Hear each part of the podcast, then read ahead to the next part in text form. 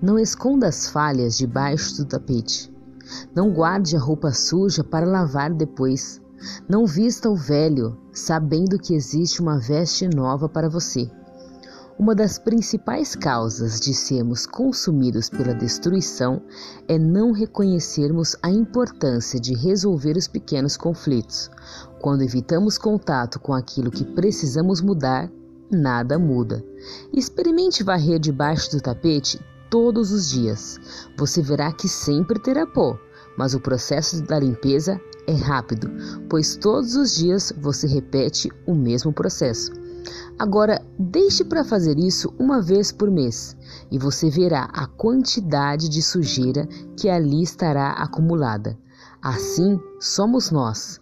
Quando deixamos de resolver nossas pequenas pendências diárias, as coisas vão se complicando e aquilo que se tornaria bem fácil de resolver torna-se uma missão quase que impossível.